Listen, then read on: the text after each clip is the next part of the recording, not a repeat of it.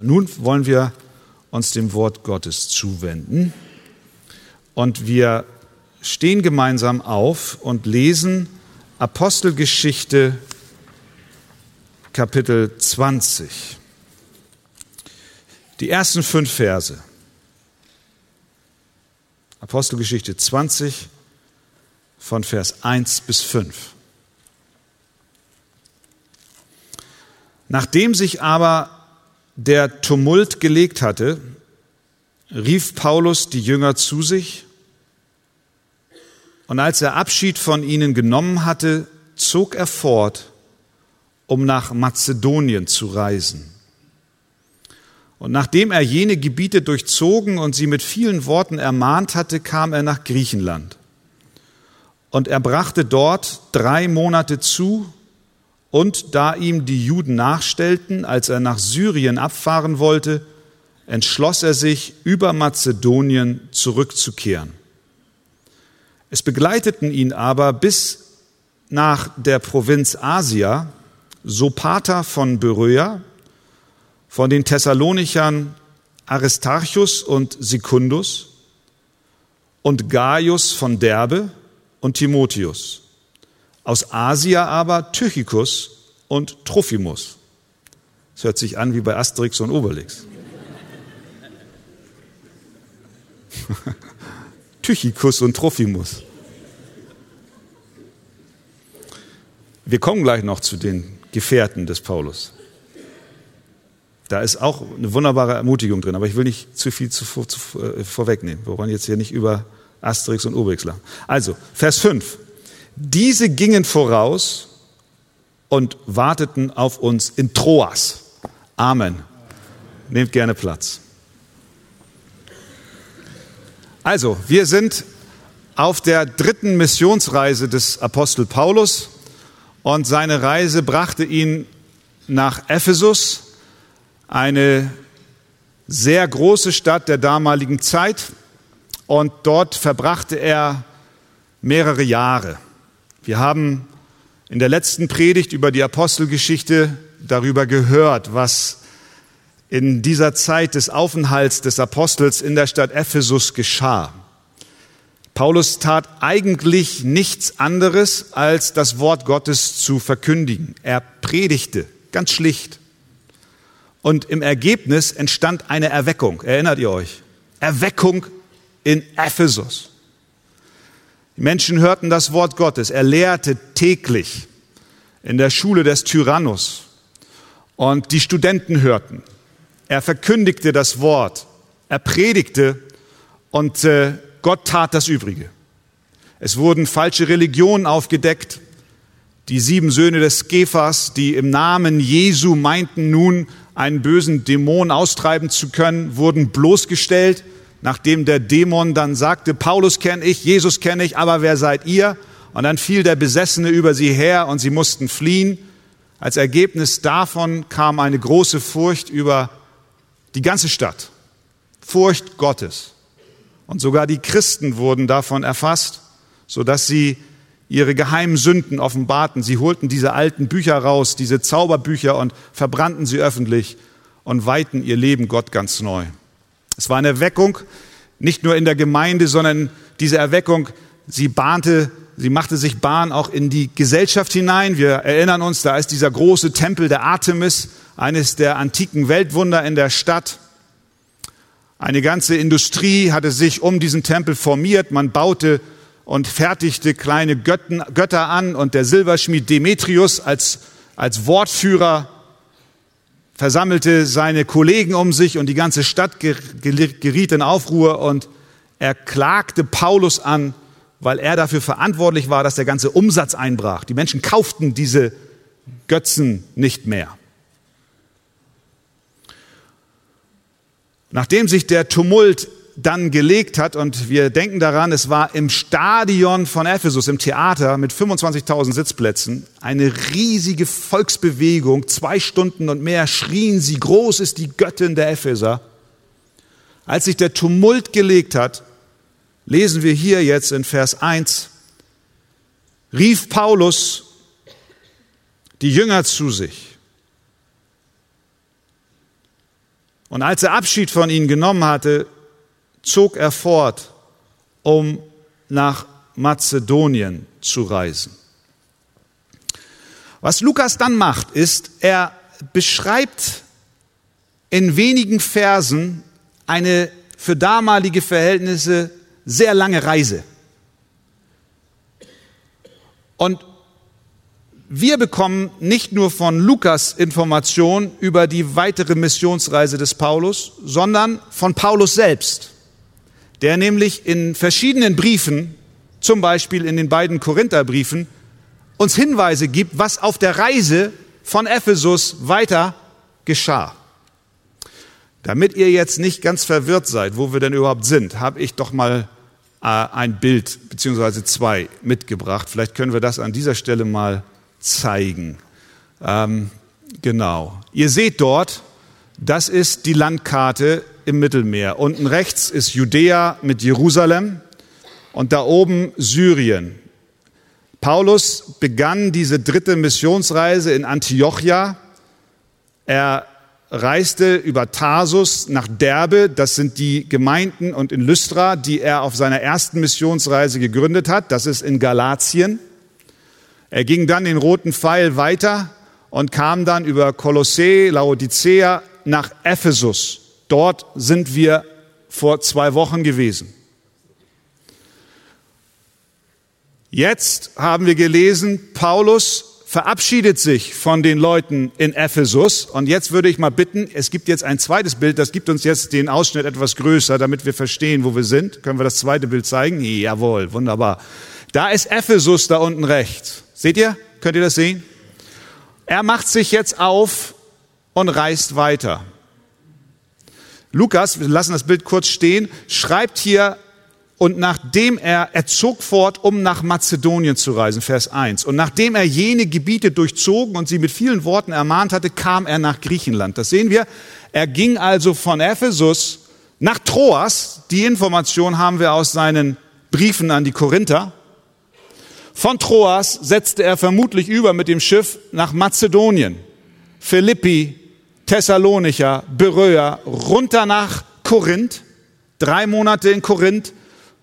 Eigentlich wollte er von Korinth mit dem Schiff zurücksegeln nach Syrien, um dann nach Jerusalem zu gehen. Aber, wie der Text uns sagt, hörte er von einem Komplott gegen ihn und er änderte die Pläne. Man wollte ihn nämlich umbringen und er hatte Sorge, weil viele nach Jerusalem pilgerten, auch auf Schiffen unterwegs waren, dass man ihm über Bord wirft. Also hat er gesagt, nee, ich gehe jetzt doch zu Fuß zurück. Und er kehrt zurück, wieder über Griechenland, Mazedonien, setzt über nach Troas, wo wir nachher auch noch mal uns genauer ansehen, was da geschah.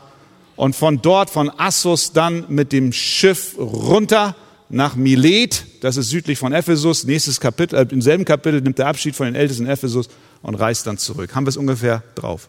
Wunderbar. So, das prägt ihr euch ein, das ist wichtig. Sonst verstehen wir die ganze Geschichte nicht. Danke, äh, das können wir wieder ausmachen. Also, Lukas fasst in fünf Versen die Reiseroute zusammen. Wenn wir die Information von Lukas und die, die Paulus uns in seinen Briefen gibt, zusammenfügen wie ein Puzzle, dann gibt es etwas, was aus diesen Textstellen uns besonders ins Auge springt. Es ist die Liebe und die Hingabe, die Paulus zur Gemeinde hat. Es ist die Liebe und die Hingabe, die Paulus zur Gemeinde hat. Das ist etwas, was wirklich faszinierend ist. Wenn wir sehen, wie der Apostel auf dieser Reise den Gläubigen diente.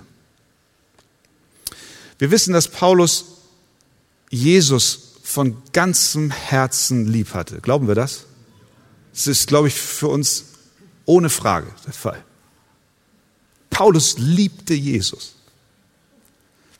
Jesus war seine größte Liebe. Und weil er Jesus liebte, liebte er auch das, was Jesus liebte.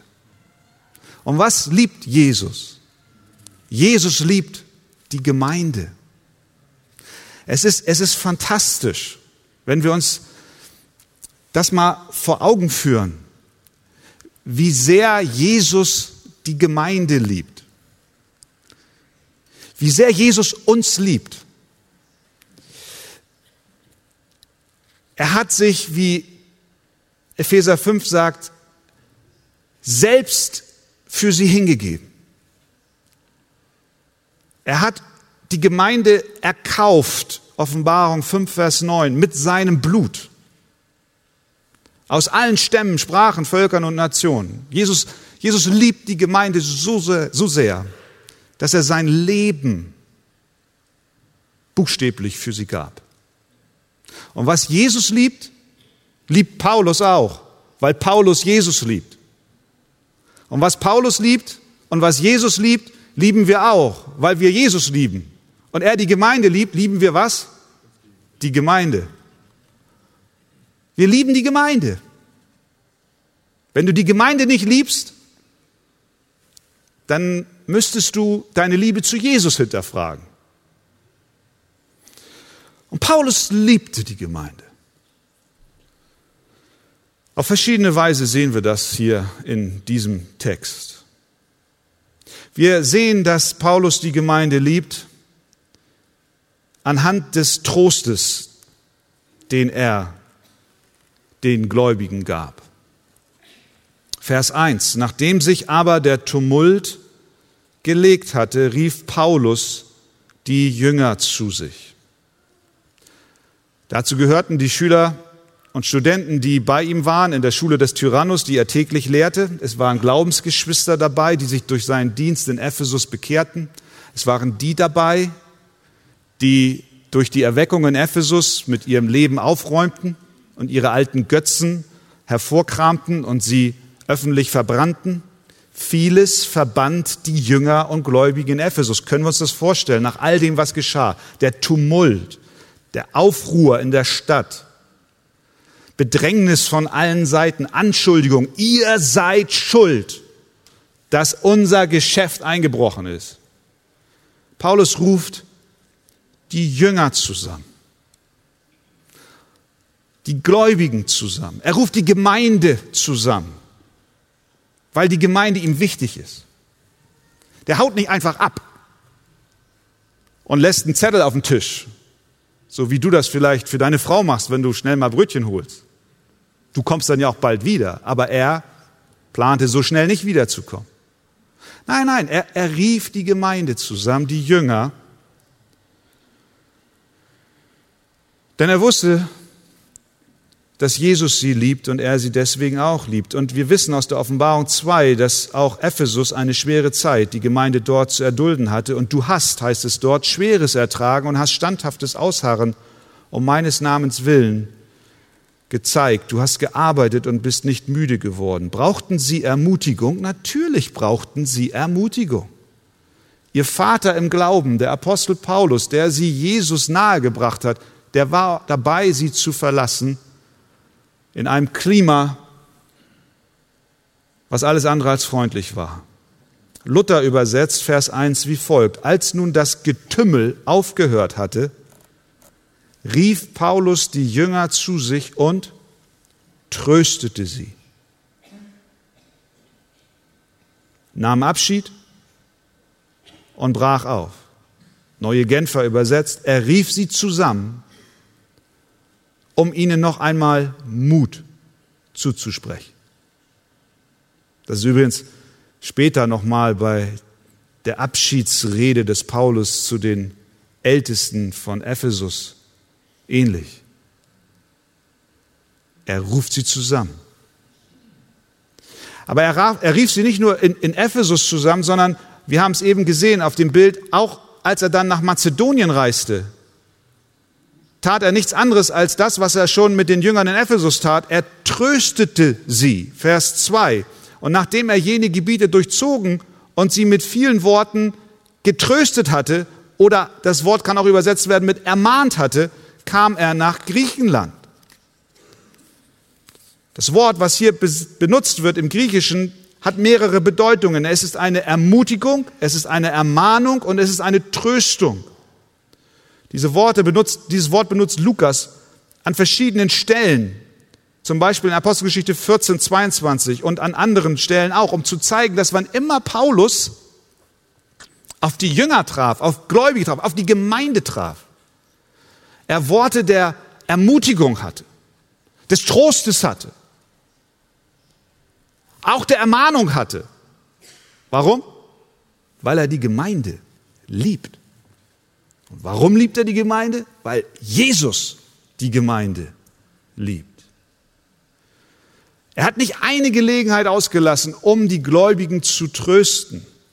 Und ist es nicht das, was Gemeinde ausmacht, ihr Lieben? Ist es nicht das, was wir auch hier in der Gemeinde erleben? Es ist ein Ort, an dem wir uns gegenseitig trösten. Wir weinen mit den Weinenden, wir leiden mit den Leidenden. Wir lieben dort, wo menschlich gesehen Liebe fast unmöglich ist. Wir tragen einander, wir helfen einander. Warum machen wir das? Weil wir einander lieben. Warum lieben wir einander? Weil Jesus uns liebt. Amen. Jesus liebt die Gemeinde. Paulus schreibt den Thessalonichern, tröstet die Kleinmütigen, die kleinen Mut haben, ne? die Kleinmütigen, die, die, die, die, die verzagt sind. Tröstet sie. Nehmt euch der Schwachen an, schreibt er. Seid langmütig gegen jedermann. 1. Thessalonicher 4,18. So tröstet nun einander mit diesen Worten.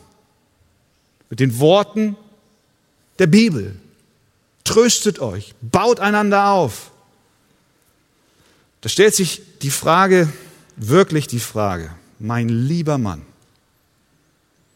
Paulus, wo nimmst du die Kraft her, für andere so da zu sein?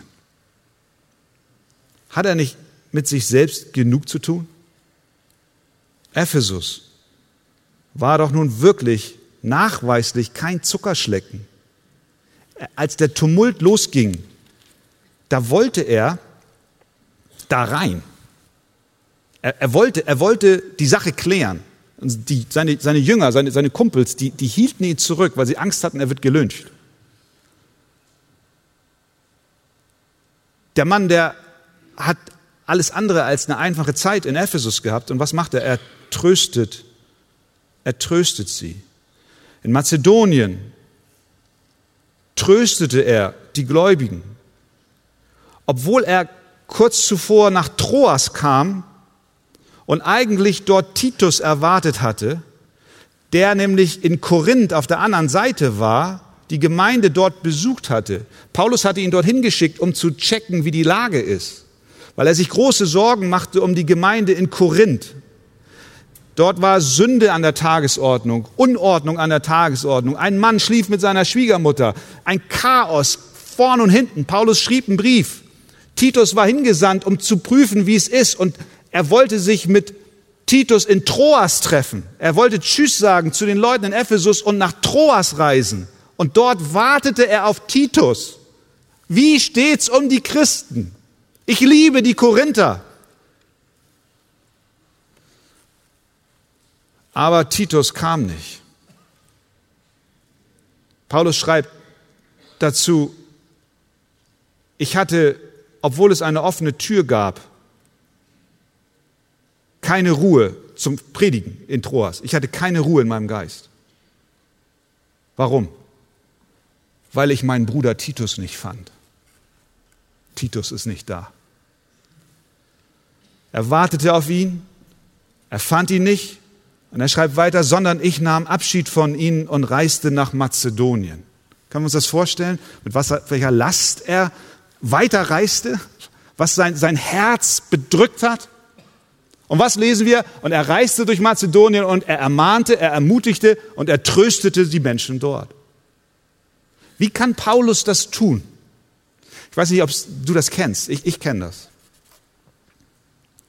Manchmal ist mir nicht danach zu trösten. Manchmal ist mir das zu anstrengend. Meistens dann, wenn ich selber meine, mein Leben läuft gerade nicht gut. Ich habe doch selbst so viel Sorgen, oder? Ich habe selber so viele Probleme. Ich muss mich jetzt erstmal um mich selbst kümmern. Jetzt ist es mal Zeit, an mich zu denken. Hast du schon mal so gedacht? Nee, du nicht.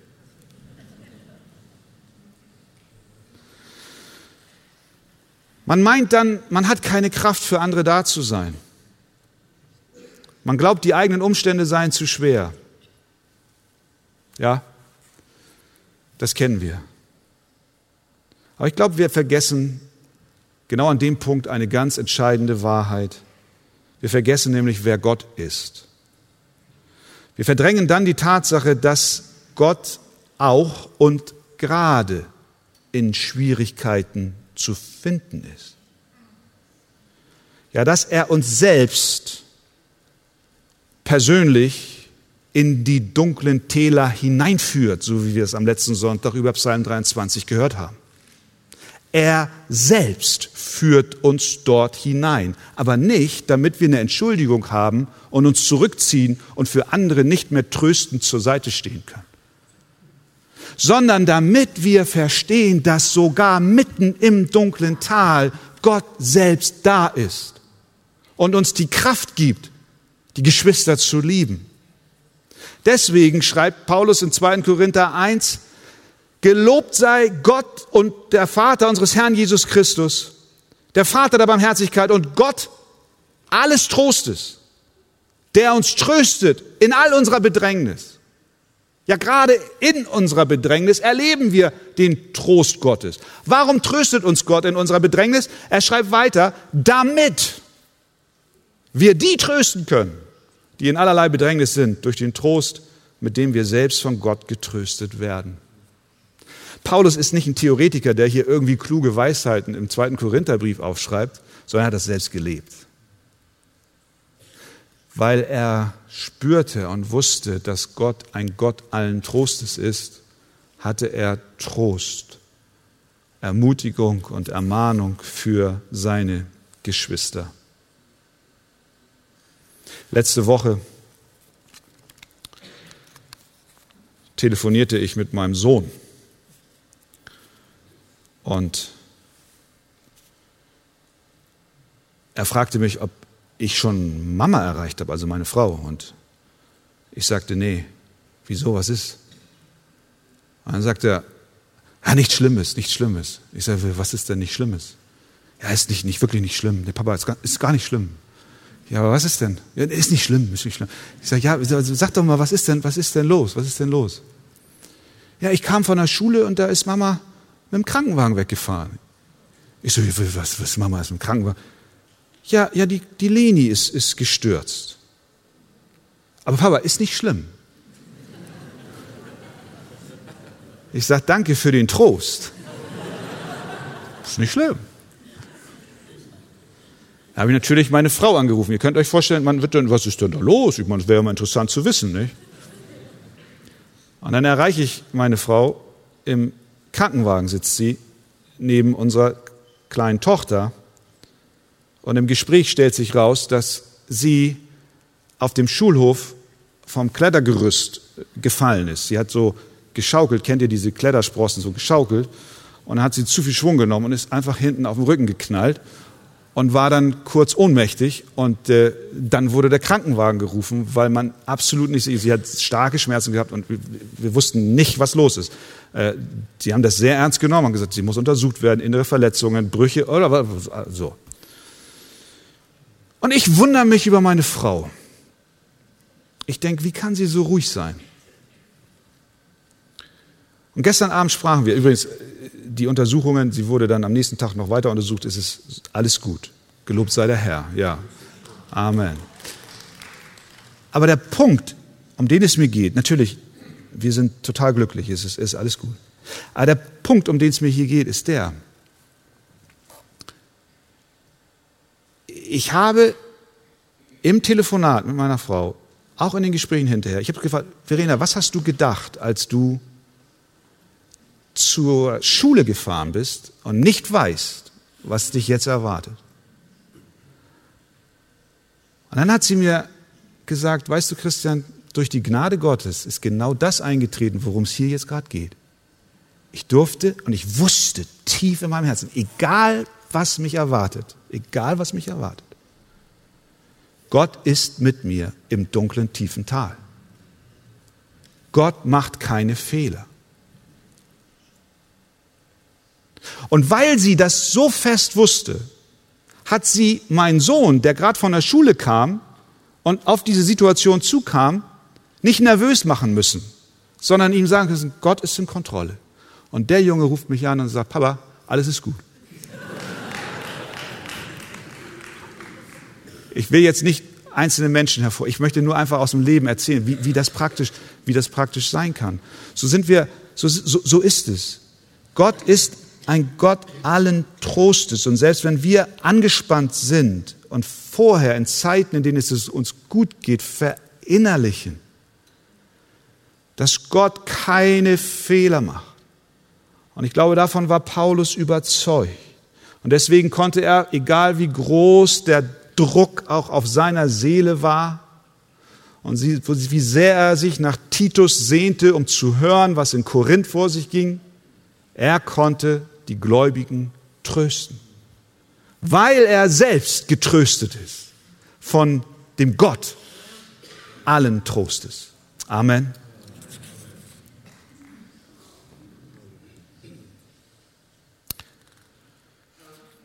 Paulus liebte die Gemeinde, indem er sie tröstete. Er liebte aber auch die Gemeinde, indem er sich für sie hingab. Er machte sich auf den Weg nach Mazedonien, Vers 1. Warum tat er das? Auch diese Information haben wir aus seinem Brief an die Korinther. Er schreibt in 1. Korinther 16, ich werde aber zu euch kommen, ihr lieben Korinther, das war ja da unten in Griechenland, wenn ich Mazedonien durchzogen habe denn durch Mazedonien werde ich ziehen. Das war sein Plan. Aus den Versen zuvor können wir entnehmen, dass er eine Sammlung veranlasst hat für die Gläubigen in Jerusalem. Die Gemeinde war sehr arm und in großer Not. Und wir wissen, dass er die Gemeinden, die er in der Zwischenzeit gegründet hat, anwies, Gelder zu sammeln. Und er wollte nun durch Mazedonien reisen bis nach Korinth, um diese Gelder zu nehmen und um sie nach Jerusalem zu bringen. Paulus liebte die Gemeinde, weil Jesus die Gemeinde liebt. Und das äußerte sich durch Einsatz und Opferbereitschaft. Paulus war nie ein Mann, der genommen hat und immer nur gedacht hat, die Gemeinde muss mir geben, ich muss, ich muss Profit haben, ich muss auch geistliche Segnungen von ihm haben. Nein, er hat immer gegeben. Das ist Liebe.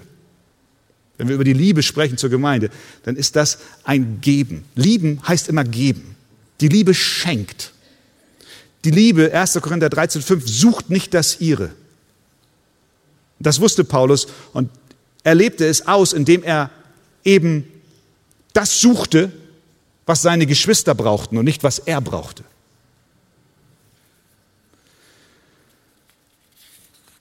Die Liebe, die wir haben zur Gemeinde, kann an unserer Opferbereitschaft gemessen werden. Denn es gibt keine Liebe, die nicht bereit ist zu geben. 1. Johannes 3. Daran haben wir die Liebe erkannt dass er, Jesus, sein Leben für uns hingegeben hat. Auch wir sind es schuldig, für die Brüder das Leben hinzugeben. Johannes 15, das ist mein Gebot, dass ihr einander liebt, gleich wie ich euch geliebt habe. Größere Liebe hat niemand als die, dass einer sein Leben lässt für seine Freunde. Sehen wir das? Das höchste Maß unserer, unserer opferbereiten Liebe ist unsere Bereitschaft, unser Leben zu geben. Paulus liebte die Gemeinde, weil Jesus die Gemeinde liebt. Und er liebte sie, indem er sein Alles gab. Und Paulus reist durch Mazedonien nicht um eine Sightseeing-Tour zu machen, sondern um Gelder zu sammeln für seine Brüder in Jerusalem. Er lebte nicht für sich, sondern er lebte für die Gemeinde. Es gibt Christen, die nicht bereit sind, ihre Zeit der Gemeinde zu geben, von ihrem Leben mal ganz abgesehen. Es gibt Christen, die nicht bereit sind, ihre Gaben und Talente in die Gemeinde einzubringen, obwohl wir doch unser Leben niederlegen sollten. Diese Liebe, die wir hier von dem Apostel Paulus sehen, das berührt mein Herz, das berührt mein Herz. Wie dieser Mann sich in den Dienst für Jesus gestellt hat. Da stellt sich die Frage, wie ist es mit uns? Ich, ich weiß, dass diese Gemeinde eine von Gott außergewöhnlich gesegnete Gemeinde ist. Und das ist der Fall auch,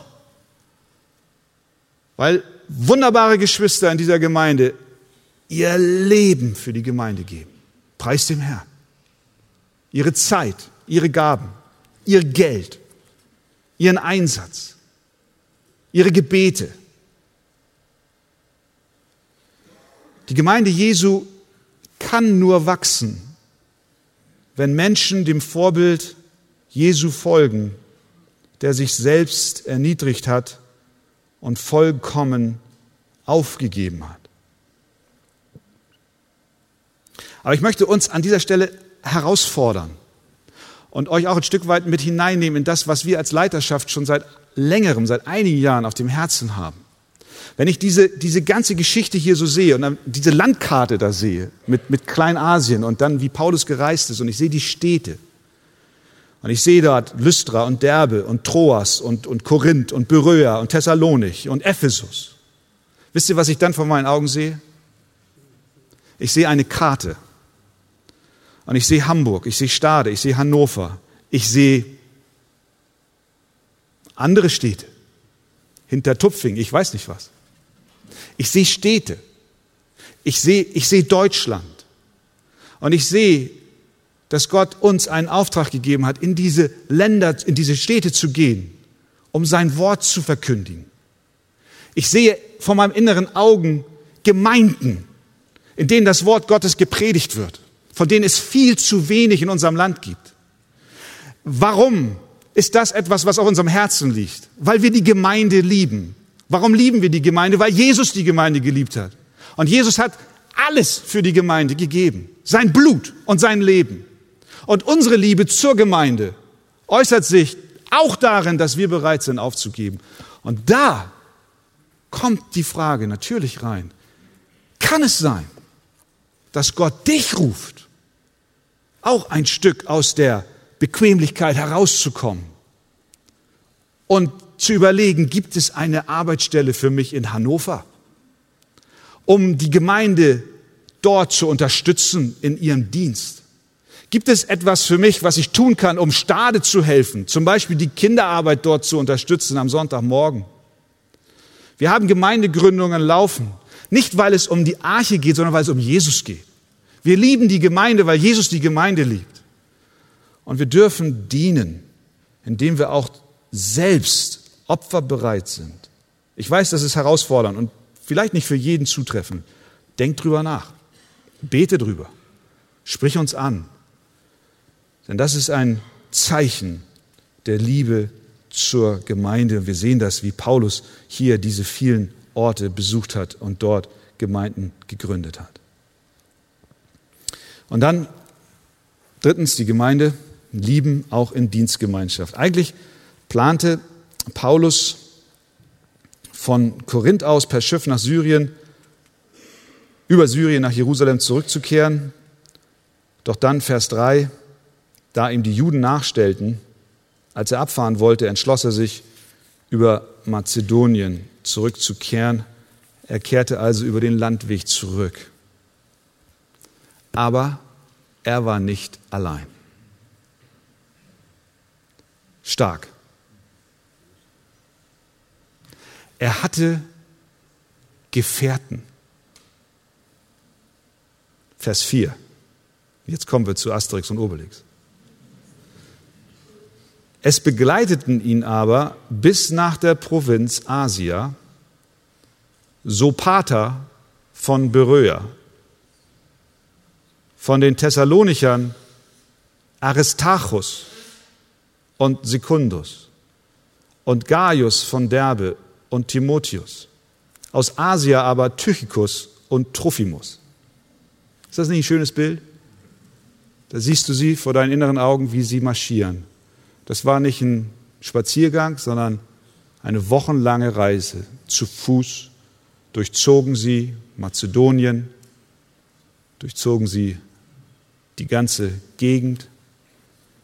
Soapter, nee, Sopater war dabei, er kam aus Beröa.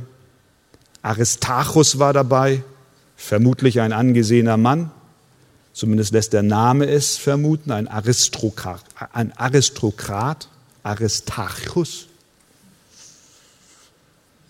Er kam wie sein Kollege aus der Gemeinde in Thessalonich, der hieß Sekundus, vermutlich ein ehemaliger Sklave. Man hatte nämlich die Sklaven durchnummeriert.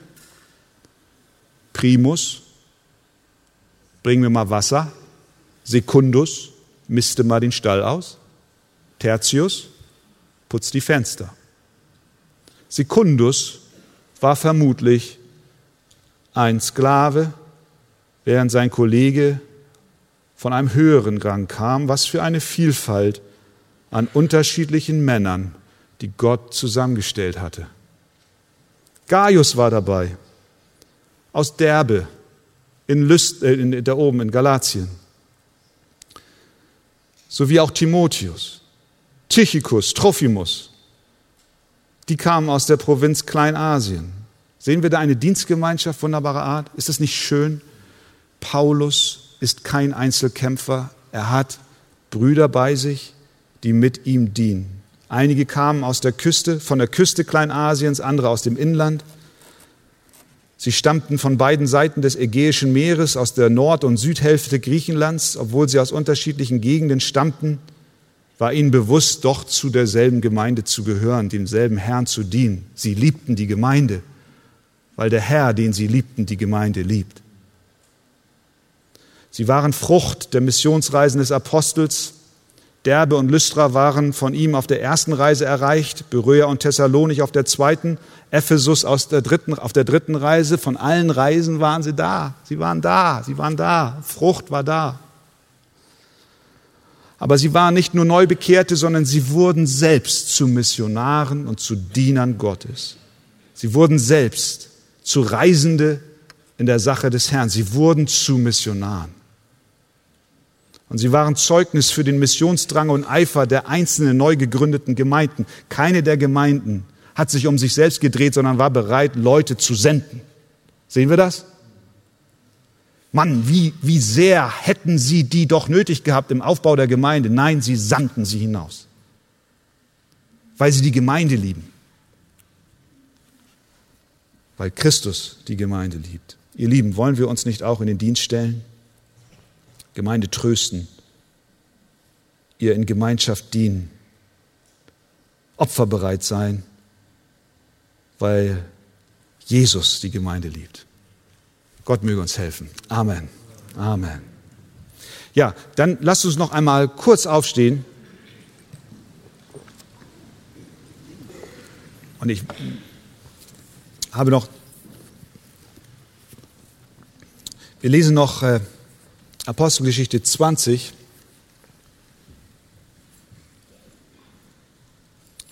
Äh, von Vers 6 bis 12 und schauen uns an, was dort dann noch geschah. Wir aber fuhren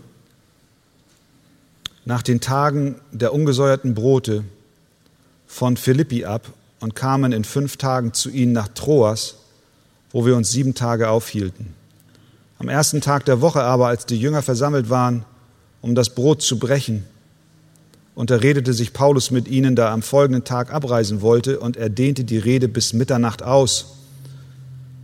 Es waren aber zahlreiche Lampen in dem Obersaal, wo sie versammelt waren, und ein junger Mann namens Eutychos saß am Fenster. Der sank in einen tiefen Schlaf. Während Paulus weiter redete, fiel er vom Schlaf überwältigt vom dritten Stock hinab und wurde tot aufgehoben. Da ging Paulus hinab und warf sich über ihn, umfasste ihn und sprach, macht kein Lärm, denn seine Seele ist in ihm. Und er ging wieder hinauf und brach Brot, aß und unterredete sich noch lange mit ihnen, bis der Tag anbrach und zog dann fort. Sie brachten aber den Knaben lebendig herbei und waren nicht wenig getröstet. Amen. Nehmt gern Platz. Äh, ihr braucht nicht einschlafen, habt keine Angst. Ich versuche mich kurz zu halten.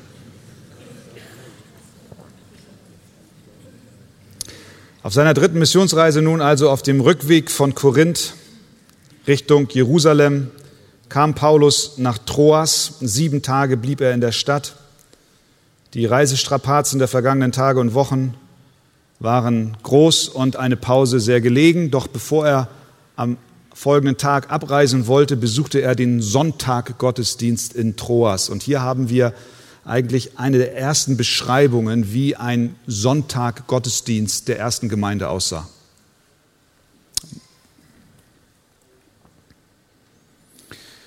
Am ersten Tag heißt es in Vers 7 der Woche, als wir versammelt waren, das Brot zu brechen, predigte ihn Paulus. Zuerst einmal sehen wir, dass sie am ersten Tag der Woche zusammenkamen. Wir wissen aus der Apostelgeschichte, besonders Kapitel 2, dass sich die Gläubigen ja in den Häusern täglich trafen. Aber das war nicht alles. Sie trafen sich auch am ersten Tag der Woche gemeinschaftlich. Seit wann taten sie das? Sie taten das seit der Auferstehung Jesu. Als Jesus auferstanden war, heißt es in Johannes 20, das war der erste Tag der Woche waren die Türen verschlossen an dem Ort, wo sich die Jünger versammelt hatten. Da trat Jesus in ihre Mitte und sprach, Friede sei mit euch. Das war unmittelbar am Tag der Auferstehung, am ersten Tag der Woche. Es war Sonntag. Eine Woche später, nach der Auferstehung, versammelten sich die Jünger wieder. Nach acht Tagen waren seine Jünger wieder drin, Johannes 20, 19. Und Thomas war bei ihnen. Da kam Jesus, als die Türen verschlossen waren tritt in ihre Mitte und spricht, Friede sei mit euch. Und somit versammelten sich von dort an die Christen am ersten Tag der Woche, um die Auferstehung des Herrn Jesus zu feiern. Sonntag war von Beginn an der Tag, an dem sie dies taten. Es ist gut und wichtig, dass man sich in der Woche in den Häusern trifft und so handhaben wir es auch in dieser Gemeinde in Form der Hauskreise. Aber die Versammlung der gesamten Gemeinde darf darüber hinaus nicht vernachlässigt werden. Es gibt immer wieder liebe Christen, die sehr gerne nicht nur unsere, sondern überhaupt Hauskreise besuchen wollen, aber nicht am sonntäglichen Gemeindeleben teilhaben möchten. Das ist nicht biblisch.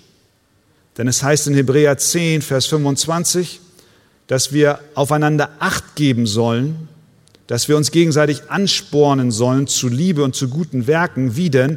Indem wir unsere eigene Versammlung nicht verlassen. Der Sonntagmorgen Gottesdienst hatte von Beginn an, der Sonntag Gottesdienst hatte von Beginn an der Gemeinde eine ganz große Bedeutung. Die Liebe zu Jesus und zu seiner Gemeinde drückt sich demnach auch dadurch aus, dass wir sonntags zusammenkommen, gemeinschaftlich das Wort Gottes hören, gemeinschaftlich anbeten, gemeinsam das Abendmahl feiern. Und was waren Elemente ihres Gottesdienstes? Sie brachen das Brot. Das heißt, sie feierten das Abendmahl. So wie wir es auch heute Morgen tun. Mit dem Abendmahl erinnerten sich die ersten Christen an das, was Jesus für sie getan hat. Somit war in der Versammlung Jesus Christus der Mittelpunkt. Er stand im Zentrum des Gottesdienstes. Denn im Abendmahl erinnern wir uns daran, was Jesus für uns getan hat. Dass Jesus auf diese Welt kam, um für unsere Sünden zu sterben, das heißt zu bezahlen. Denn wir alle, und das waren sich die ersten Christen bewusst, auch sie waren Sünder, die Vergebung Gottes brauchten. Aber wie um alles in der Welt können wir als Sünder vor einem heiligen und gerechten Gott bestehen? Nur durch den Glauben an Jesus Christus, den Sohn Gottes, der für unsere Sünden, für unser Versagen, für unser zu kurz kommen, für all unsere Schande bezahlt hat am Kreuz. Und das war Zentrum ihrer Feier. Und sie erinnerten sich daran, dass dieser Christus auferstanden ist. Diese Botschaft war es, die durch die damalige Welt hindurchhallte. Revolutionär. Christus lebt. Daran stießen sich viele, aber andere nahmen es im Glauben auf. Und an dieser Botschaft hat sich über die Jahrhunderte nichts geändert. Die Botschaft, die wir heute verkündigen, ist dieselbe. Jesus Christus lebt. Er hat den Tod besiegt. Er hat deine Schuld getragen. Die Schuld und die Last und die Strafe liegt nicht mehr auf dir, sondern er hat bezahlt. Das verbindet uns mit den Gläubigen damals. Wir haben denselben Glauben. Das war zentrale Botschaft schon zu der Zeit. Wenn du heute Morgen hier bist, dann hoffe ich, dass wenn du aus diesem Gottesdienst rausgehst, du dieses eine verstanden hast, dass Jesus für dich am Kreuz gestorben ist und es Hoffnung allein in ihm gibt. Sie trafen sich also am ersten Tag der Woche, sie feierten hier in Troas das Abendmahl und sie hörten eine Predigt. Wer predigte? Ihr geliebter Paulus. Ja, ja. Und wenn du den erstmal auf die Kanzel lässt, dann gnade dir Gott. Der, ich hätte beinahe gesagt, der arme Kerl, aber er war ja kein armer Kerl, der hatte wirklich eine lange Reise hinter sich. Mann. Setzte sich nicht hin in die letzte Reihe, um zu konsumieren, sondern war wieder bereit zu dienen. Er wollte am nächsten Tag aufbrechen und weiterreisen. Da hätte ich erstmal Koffer gepackt. Aber er war da. Er liebte die Gemeinde so sehr, dass er, und hör mal, er liebte die Gemeinde so sehr, dass er bis Mitternacht predigte. Jetzt fragst du, wieso ist das Ausdruck von Liebe, wenn der Pastor bis Mitternacht predigt? Das ist eher Quälerei. Können wir ja mal ausprobieren heute.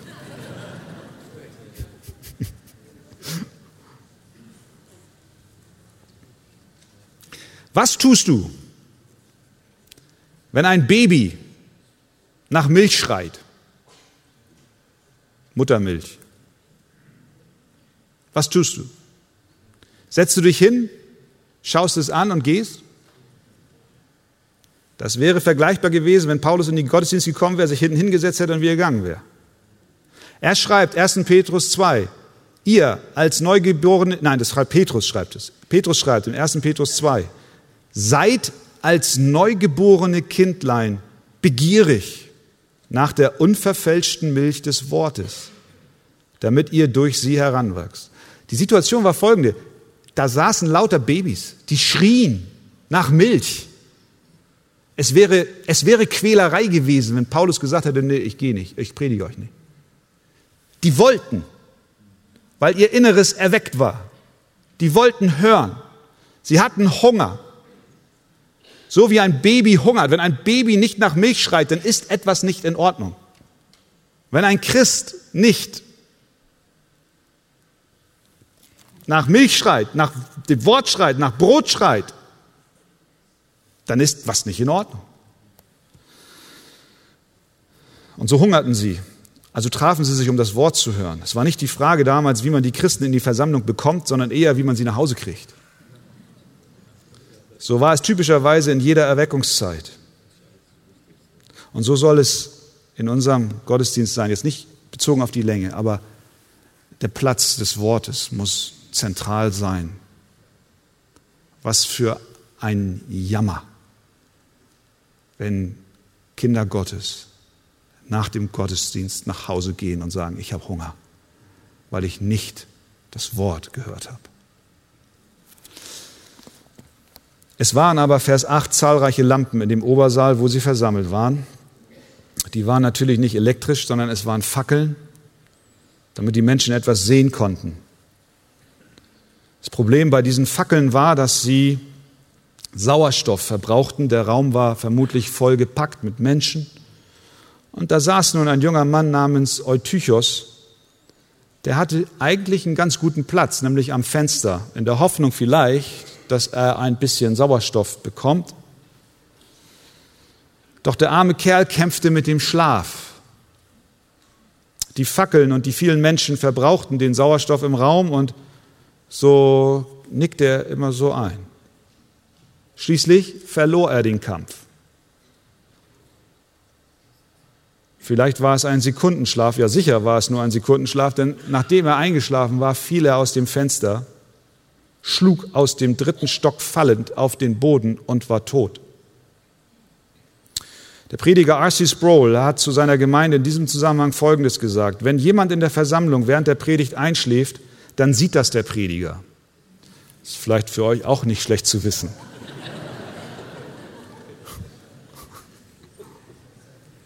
Sproul weiter. Es ist verständlich, wenn die Kranken oder Älteren während des Gottesdienstes einschlafen. Wenn du aber gesund und kraftvoll bist, dann solltest du zwei Dinge wissen. Erstens, wenn du vom Stuhl fällst, dir dein Knick brichst und stirbst, dann ist das Einzige, was der Prediger für dich tun kann, den Beerdigungsunternehmer zu rufen. Fand ich toll. Ihr nicht so, aber ich fand's lustig.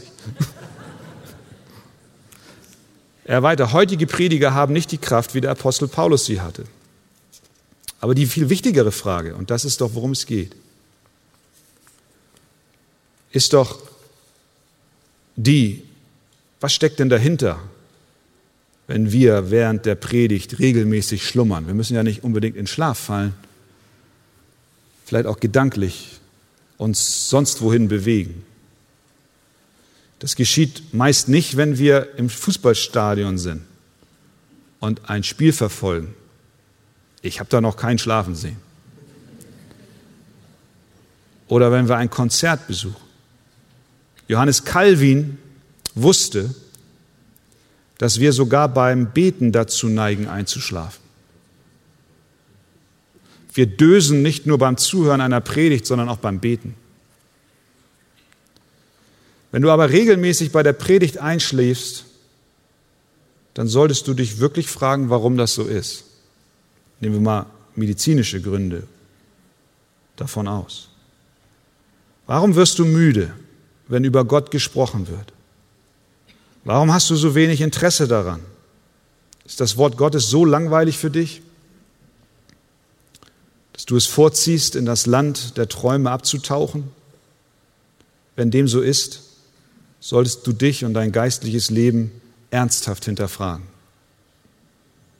Denn viel wichtiger als das physische Einnicken ist der Schlaf unserer Seele. In den Erweckungszeiten der Kirchengeschichte wurden schlummernde und schlafende Seelen plötzlich wach. Wenn der Geist Gottes mit seiner Kraft über dich kommt, dann wird deine Seele erweckt und du schreist nach Milch und Brot. Du bist nicht mehr gelangweilt, wenn es um die Sache unseres Herrn geht. Einige sitzen ihr Leben lang in der Gemeinde, aber wurden niemals von der Kraft des Heiligen Geistes geweckt. Das Wort Gottes aber weckt uns auf. Es bringt Leben in unser Herz. Und das ist unsere Hoffnung und unser Verlangen, dass dies auch hier immer wieder geschieht. Eutychus fiel aus dem Fenster. Paulus weckte ihn zum Leben auf. Möge das Wort Gottes im übertragenen Sinn genau dies an den Seelen tun, die kommen, aber schlafen. Dass sie erkennen, Jesus lebt. Und ihm will ich folgen. Möge Gott uns helfen, dass wir die Gemeinde lieben. Mit Trost, Hingabe, Dienst, Liebe, Opferbereitschaft, Besuchen des Gottesdienstes, Hören des Wortes, gemeinsam anbeten und zusammen das Abendmahl feiern. Gott helfe uns. Amen. Amen.